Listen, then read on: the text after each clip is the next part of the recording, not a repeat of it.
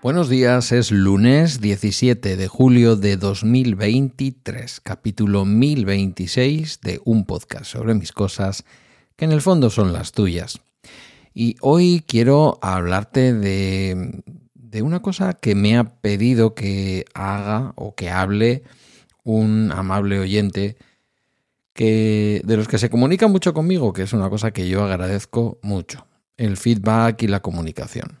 Me decía el otro día, no voy a decir su nombre porque no sé si debo decirlo, me decía el otro día, Pedro, em, me interesaría que hicieras un episodio sobre la relación que tenéis los funcionarios con los políticos y cómo es eso de trabajar como funcionario, mm, teniendo en cuenta que un funcionario siempre trabaja más o menos cerca, pero al final directa o indirectamente para un político. Em, y me ha venido muy bien, la verdad, me, ha venido genial. Em, bueno, antes de empezar con el asunto que se me estaba olvidando, recordarte que en balaextra.com tienes acceso a mi newsletter y que ha habido ejemplar mes y medio después, ha habido un ejemplar nuevo de la newsletter que se titula Violencia eh, ayer domingo. Así que mm, si crees que es el momento y teniendo en cuenta que te puedo molestar cada mes y medio y que ahora viene el verano, pues eh, yo creo que con poquita molestia puede que a lo mejor saques algún rato de lectura que pueda ser de tu interés. Volviendo al tema del. Volviendo al tema que, se comentaba eh, o que comentaba al principio. Em, para dar respuesta a cómo es esto de ser un funcionario que tiene que trabajar con un político o más o menos cerca. Em, bueno, cualquier parecido con mi trabajo es pura realidad, es pura ficción, no realidad, es pura ficción, ¿vale? Nada de lo que yo diga se pueda interpretar o debe interpretarse como una experiencia personal. A mí todo esto me lo han contado.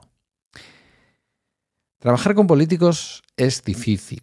Y alguien puede decir, en realidad o en general, trabajar con jefes, y yo creo que todos, hasta los jefes, tienen sus jefes, Em, trabajar con jefes tiene su complicación.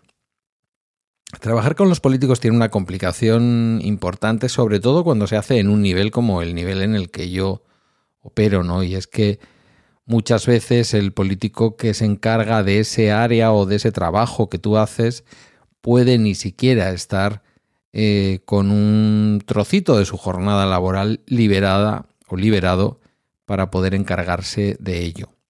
Yo sé que es muy impopular decirlo, mm, lo llevo diciendo muchos años, antes incluso de que yo llegara a cobrar durante tres años y medio de la política, por así decirlo.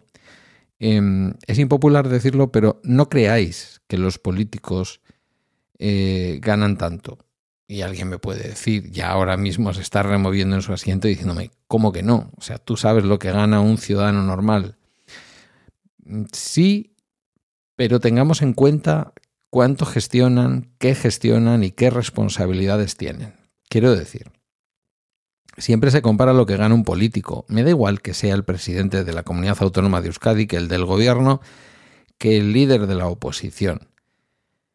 Solemos hacer las comparaciones con nuestros salarios de trabajadores. Y en realidad, la comparativa que deberíamos de hacer es con los salarios que cobran quienes gestionan pues, determinadas empresas o determinados presupuestos en sus empresas o lo que sea. Yo no me quejo del salario que tuve cuando, fue, cuando fui político, pero mm, eh, a lo largo de mis tres años y medio yo creo que llegué a firmar dineros por encima de los 3.000 o 4.000 millones de euros. Eh, dices, bueno, pero firmar tampoco, bueno, es que detrás de esa firma había trabajo y además hay una responsabilidad que a la que te descuides puedes acabar donde no debes con esas firmas. Hay que tener muchísimo cuidado, os lo aseguro. Bueno, más allá del tema económico, lo que quiero decir es que a veces ese político con el que trabajas en un ayuntamiento es un señor o una señora que tiene su trabajo, que tiene que ir todos los días a su trabajo y cumplir como tú, y luego de su tiempo saca el tiempo necesario para poder atender lo que es la dirección política de esa área de gestión en la que tú estás.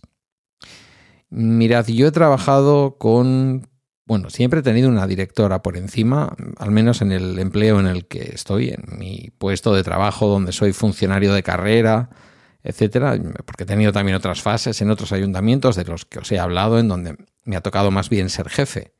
Y ahí sí que el contacto con el político es directo y, y quema muchísimo. Y de esto también podremos hablar. Cuando estás en un puesto más intermedio, es decir, yo sí que tengo relación en un momento dado con mi concejal, pero siempre tengo en medio, o por lo menos hasta que se jubile, a mi directora, que entre sus funciones tiene justamente la de dar las explicaciones a los políticos de lo que hacemos. Eso no significa que el político no te vaya a llamar, no te vaya a preguntar algo o no considere que en un momento dado tú le vas a dar una respuesta inmediata sobre algo sobre en lo que estás trabajando y directamente salte por encima de la directora y te lo pregunte a ti. Respecto al tema de quién toma las decisiones, eh, los políticos tienen un programa, un programa electoral con el que se han presentado a las elecciones, han podido pactar un equipo de gobierno, como es el caso en el trabajo en el que yo estoy, que llevamos bastantes años en donde ha habido pactos de una manera o de otra, ha habido acuerdos de gobierno la última legislatura ha sido una legislatura incompleta porque no todo el tiempo hubo un pacto, pero sí que en la última parte, la segunda mitad de la legislatura, ha sido un pacto entre el Partido Socialista que gobierna Hermoa y el Partido Nacionalista Vasco. Y de ese partido era el concejal que gestionaba nuestra área de servicios sociales. Anteriormente yo he tenido, bueno, yo no he llegado a trabajar con él, la verdad, eh, sí que le he conocido, le he tratado y una bellísima persona. Y me consta que las compañeras le aprecian mucho. Hubo anteriormente un concejal del Partido Popular, porque entraron en un acuerdo de gobierno con el Partido Socialista en Hermoa. Eh, anteriormente hemos tenido alcaldes eh, concejales socialistas. Anteriormente hemos tenido también otra vez un concejal del Partido Nacionalista Vasco. Digamos que hemos tenido cierta variedad. Y la verdad es que yo diría que la mayor parte de las veces hemos estado contentos, moderadamente contentos con el trabajo de los políticos, que bastante tienen a veces con lo suyo. Eh, no siempre es así, no siempre es así. Eh, un fallo muy común, y que se lo escuchaba el otro día en, un, en uno de estos programitas o vídeos cortos que te encuentras en, en TikTok y que ahora mismo están muy en manos de la ultraderecha, algunos, preguntándole a alguien a quién iba a votar y decía, yo voy a votar a Vox. Y le preguntaba el supuesto periodista o lo que sea, el entrevistador, ¿por qué a Vox? Eh, y lo que venía a decir es que, mm, como, como lo explicaba, eh, bueno, venía a decir algo así como que eh, los políticos, bueno, ya sabéis, ese discurso de la antipolítica. Mirad, los políticos tienen un programa electoral y tienen que cumplirlo y a veces tienen dos programas electorales, el suyo y el programa electoral del equipo con el que eh, gobiernan, sean los más votados o sean los menos votados de esa coalición. La realidad es que hay un programa que hay que cumplir, un programa, ya digo, mínimo, aunque sea, de acuerdo, que dice queremos hacer en esta legislatura esto, esto, esto y esto. Y tú como funcionario, no debes oponerte, debes empujar, aunque no sea exactamente lo que tú harías por una cuestión ideológica, cuando eres funcionario realmente debes apartar tu ideología. Siempre. Pues no, no, siempre no. Y yo no he tenido la ocasión y espero no tenerla jamás en mi vida de trabajar, por ejemplo, para un concejal de Vox. A mí si un concejal de Vox me pide, por ejemplo, que le revele determinados datos de mujeres eh, X que han sido víctimas de violencia machista porque quiere analizar si han mentido, por decir algo, ¿eh? ¿eh? evidentemente yo no tengo la obligación de obedecerle. Me está pidiendo algo que es absolutamente ilegal. No el acceso a la información. Un funcionario tiene deber de secreto profesional, pero el político con el que trabaja tiene derecho a acceder a esa información. Eh, sí, aunque parezca duro y aunque muchas compañeras a lo mejor de mi profesión dirían que eso no es así, que nosotros tenemos que guardar el secreto profesional, la realidad es que cuando tú atiendes a un, a un ciudadano o a una ciudadana, en teoría, hombre, no vamos a entrar en detalles personales que al político no le sirven para nada, pero si el político por algo es requerido por la ciudadanía o por esa persona o por otro partido político para dar una respuesta necesita tener toda la información y le debes dar toda la información. Siempre que sea para algo legal. Si el político te pidiera eso para algo ilegal o que tú intuyes que puede ser algo ilegal, lo mejor que puedes hacer es preguntárselo al secretario de tu ayuntamiento o a la secretaria, que es la responsable jurídica de la legalidad del ayuntamiento, y preguntar si eso es una cosa que debes hacer o estás amparado por la, la legislación vigente para no hacerlo. Cuando se habla de los funcionarios, se nos señala con el dedo como privilegiados que tenemos derecho a guardar nuestro puesto de trabajo y a que nos lo mantengan durante toda la vida. Mirad, este no es un dato que se haya hecho o no es un matiz que tengamos los funcionarios para mm, tener privilegios. Este, esta es una característica del trabajo de los funcionarios justamente para que seamos independientes, para que cuando se nos pide un informe sobre algo, ese informe se haga de forma independiente y no podamos ser eh, represaliados por quienes gobiernan o por quienes sean, ¿no? por los políticos de turno. Estamos justo en un momento muy interesante. La pregunta es que ha venido a colación en un momento muy, muy interesante. Primero porque estamos en un proceso electoral y es súper interesante entender que los políticos prometen, pero que luego la realidad jurídica que los funcionarios ponemos encima de la mesa a lo mejor no permiten que algunas cosas se hagan o que se hagan de esa manera que el político quiere.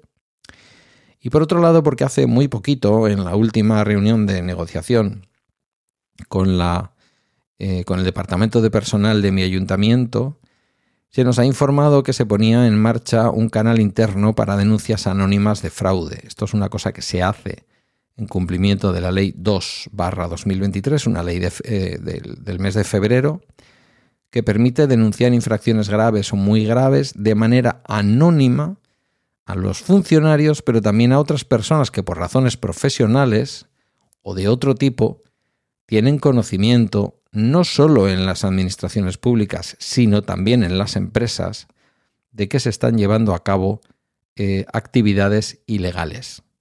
Esto es importante porque eh, de la misma manera que han sido necesarios casi siempre los funcionarios para casi todos los casos de corrupción que se nos puedan venir a la cabeza, algunos además de una manera muy clara, como todo, toda aquella corrupción de Marbella y toda esta historia en la que estaban metidos algunos funcionarios del Ayuntamiento de Marbella, pero en otros sitios en donde el funcionario no ha sido tan protagonista como fue en aquel caso, el funcionario suele ser necesario. Hay funcionarios además que no dependen en teoría del ayuntamiento. Son funcionarios que dependen del ministerio, en este caso, como se llame ahora el Ministerio de Administraciones Públicas, que posiblemente se llame así o de una manera muy parecida. Son las interventoras e interventores, los secretarios y secretarias, y últimamente también se incorporan a este tipo de funcionarios habilitados del Estado, que así se llaman, las tesoreras y tesoreros municipales. Como veis, tres puestos fundamentales en donde se maneja la legalidad de lo que se hace en el ayuntamiento y los dineros para hacer esas cosas que se hacen en el ayuntamiento. Eh, si los funcionarios de por sí tenemos cierto nivel de protección para mantener nuestra independencia a la hora de hacer un informe, los secretarios y secretarias, las tesoreras, las interventoras municipales, digamos que tienen un plus más de protección, porque ni tan siquiera trabajan, vamos a decir, formalmente para el ayuntamiento, cobran la nómina del ayuntamiento y todo lo que se quiera, pero su, su puesto, su oposición, la sacan ante el Estado y deben, deben dar respuesta, sobre todo en cuestiones que tienen que ver con legalidad, o con corrupción o con fraude, tienen que dar respuesta de manera independiente más allá de quién gobierne y más allá además de en qué ayuntamiento estén trabajando. Mm, yo no he tenido grandes problemas para trabajar con políticos, pero porque también conozco ese mundo por dentro, puedo entender a veces sus necesidades, puedo entender sus urgencias, pero a veces es complicado, a veces es complicado.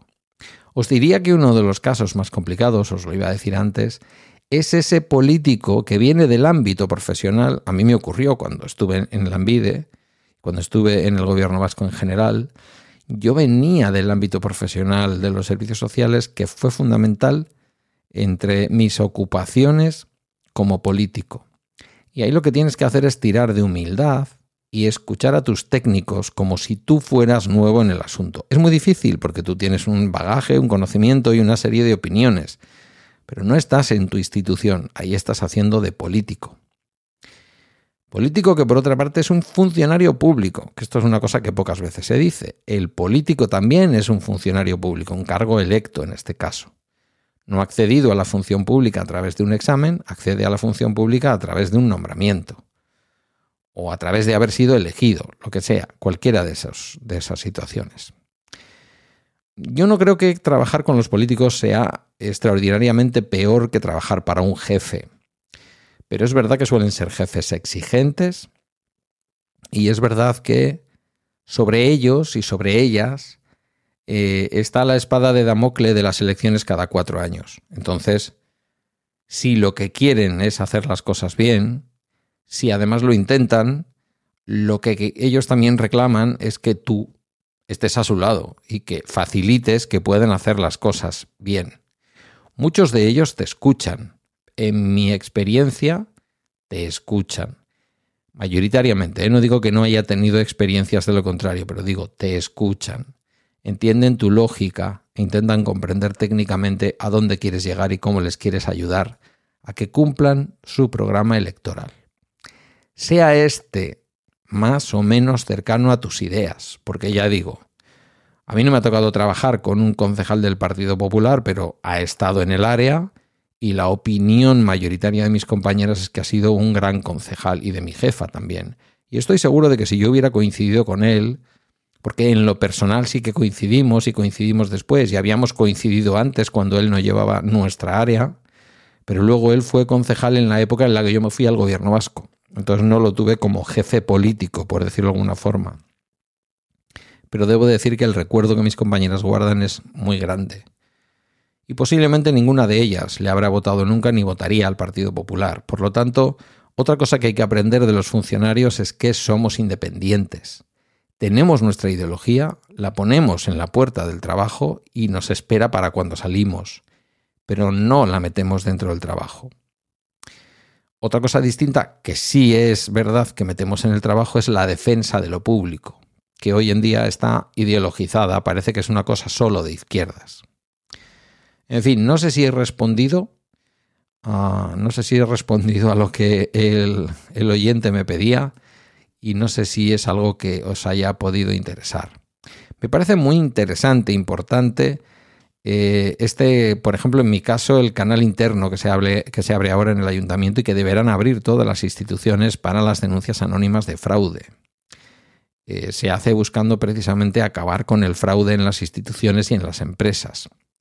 Se ha formado un comité ético independiente, es decir, que no está controlado por los políticos del ayuntamiento y que en nuestro caso lo forman dos, tres, cuatro, cinco, seis funcionarias bueno, cinco funcionarias y un funcionario al que en un momento dado le tocará analizar ese tipo de denuncias que se presentarán de forma anónima, ya digo.